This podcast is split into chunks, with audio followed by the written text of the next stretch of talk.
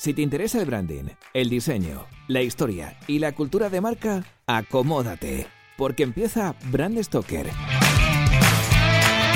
con Rubén Galgo.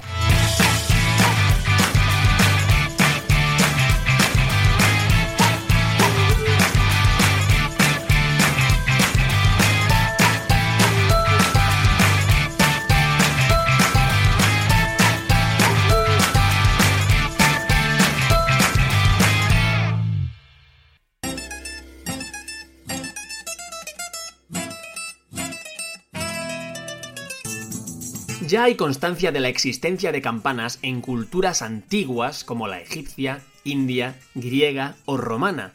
Su fabricación se empezó a dar en regiones prósperas en cobre, porque el cobre favorece la elaboración del bronce, y el bronce es esencial para su fundición. Por eso, los pueblos que trabajaban este metal desde más antiguo fueron los que antes comenzaron a usar la campana, como es el caso de los japoneses y los chinos, que las llevan usando desde hace más de 4.000 años. Imaginaos cuántas campanadas habrán sonado desde entonces en China y Japón. Al principio, la campana era un objeto ritual que por su sonoridad y sus vibraciones pasaba por ser un amuleto mágico de carácter protector. Los egipcios recurrían a ellas en sus ceremonias funerarias y en la Edad Media las hacían sonar en las encrucijadas de caminos para alejar a las ánimas en pena, mientras que las campanas tibetanas eran y son, todavía hoy, un instrumento de meditación y autosanación. Pero con el tiempo se postuló como un potente medio de comunicación gracias al cristianismo. La campana llega a Europa a través de Bizancio y es adoptada por la Iglesia Católica para convocar a sus fieles en torno al siglo V. Cuenta la tradición que fue San Paulino, un obispo de la localidad italiana de Nola, quien estableció su uso porque hasta entonces los cristianos no tenían campanarios, eran llamados casa por casa, con el sonido de una campanilla que servía para señalar o avisar de la hora de las reuniones. Esta costumbre dio origen a uno de sus primeros nombres, el término signum, que como habréis adivinado es una palabra en latín que significa signo o señal. En 561, un texto de Gregorio de Tours confirma la existencia de una campana que estaba colocada en una torreta especial para llamar a los fieles. Esta construcción se difundió rápidamente a partir del siglo VIII, cuando el Papa Esteban II ordenó la construcción de una torre con tres campanas junto a la Basílica de San Pedro. Según fue avanzando la Edad Media y evolucionó la arquitectura románica, se empezaron a levantar los primeros campanarios que realmente estaban integrados en las iglesias. Por aquella época estaba muy extendida la creencia de que el bronce de Campania, una región del sur de Italia, era el mejor bronce que había, y de ahí viene el nombre de campana. Seguramente os estaréis preguntando por qué no se dice campana también en inglés o en alemán. Y la respuesta está en que al ser lenguas germánicas utilizan el prefijo bell, para referirse a ella por su bello sonido.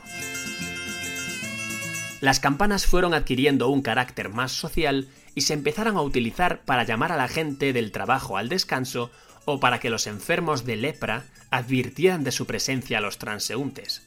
Pronto la Iglesia las denominó como res sacrae, es decir, cosa sagrada, ya que las consideraban un puente entre lo terrenal y lo celestial.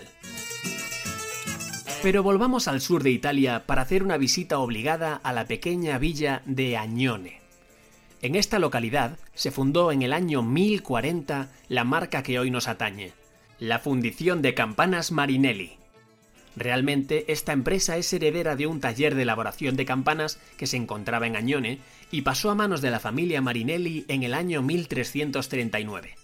Pero en cualquier caso, se trata de la empresa más antigua de Italia y una de las más antiguas del mundo, con casi mil años de historia. Hay que recordar que se crea en la Edad Media, en plena fiebre constructiva entre el románico y el gótico.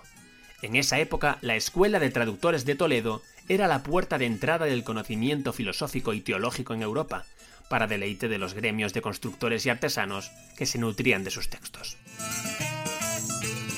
El bronce es el resultado de la aleación de cobre con estaño, y por lo tanto es un proceso alquímico asociado a un conocimiento hermético, que ha ido transmitiéndose generación tras generación dentro de la empresa hasta llegar a nuestros días.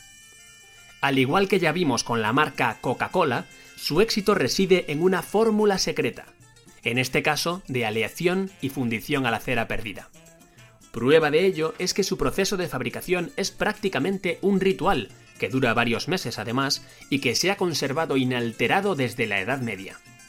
En este ritual están presentes el fuego, la tierra, el aire, el agua y curiosamente las oraciones de un arzobispo que acompañan a la colada de bronce hasta rellenar el molde. Una vez lista la campana, el arzobispo y los artesanos le dedican buenos augurios a su obra para que tenga una larga vida. La familia Marinelli estima que antes de 1200 ya habían creado campanas gigantes siguiendo este mismo procedimiento. Hay que valorar que las campanas fueron aumentando de tamaño sucesivamente hasta que en el siglo XIII se empezaron a fundir con grandes dimensiones, lo que sitúa a la compañía en la vanguardia de este arte.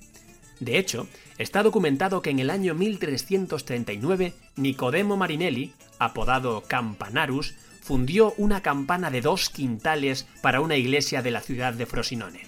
Es decir, dio el campanazo.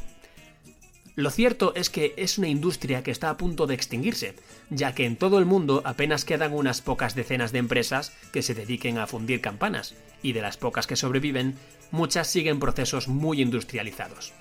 Entonces, ¿cómo es posible que Marinelli haya sobrevivido tanto tiempo? Pues muy sencillo.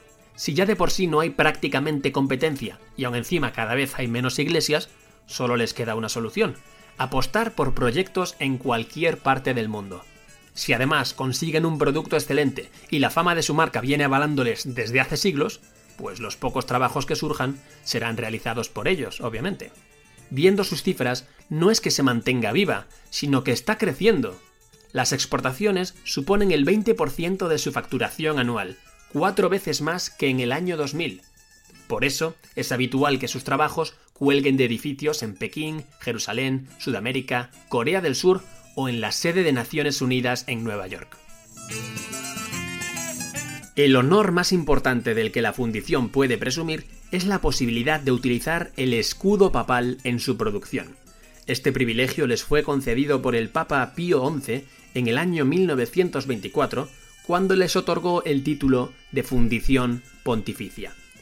Desde entonces, su logotipo va asociado a las dos llaves cruzadas, como símbolo de la palabra dada por Cristo a San Pedro, como viene recogido en el Evangelio de Mateo. A ti te daré las llaves del reino de los cielos. Además, su tagline se vio alterado, pasando de ser Fundición de Campanas Marinelli a Fundición Pontificia de Campanas Marinelli. En 1991, la pasión por las campanas del entonces dueño, Pasquale Marinelli, le llevó a abrir el Museo Histórico de la Campana, que es sencillamente la mayor y mejor colección de campanas del mundo.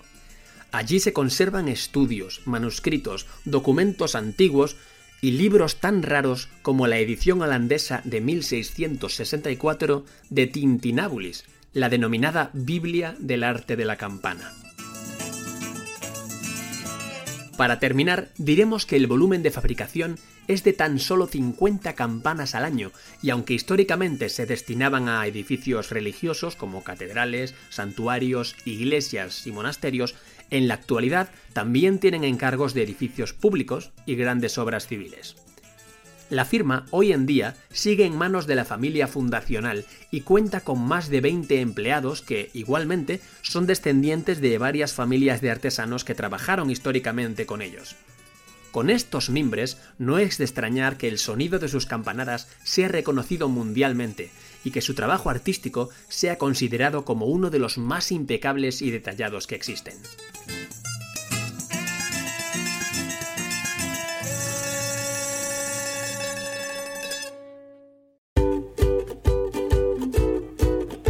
Pues hemos llegado al final de este programa de Brand Stoker y como siempre tengo que deciros que ha sido un placer. Pero antes de echar el cierre quiero recordaros que podéis apoyar nuestro trabajo de dos formas muy sencillas. La primera es realizando vuestras compras en Amazon a través del enlace de afiliados que tenemos en nuestra página web. Y la segunda es haciendo mecenas de Brand Stoker en iVoox.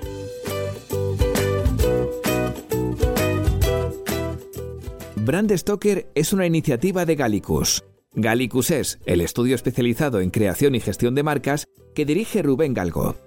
Si lideras una empresa o eres la persona responsable de crear o actualizar la marca de tu compañía, no dudes en ponerte en contacto con nosotros. Búscanos en nuestra web gallicus.com.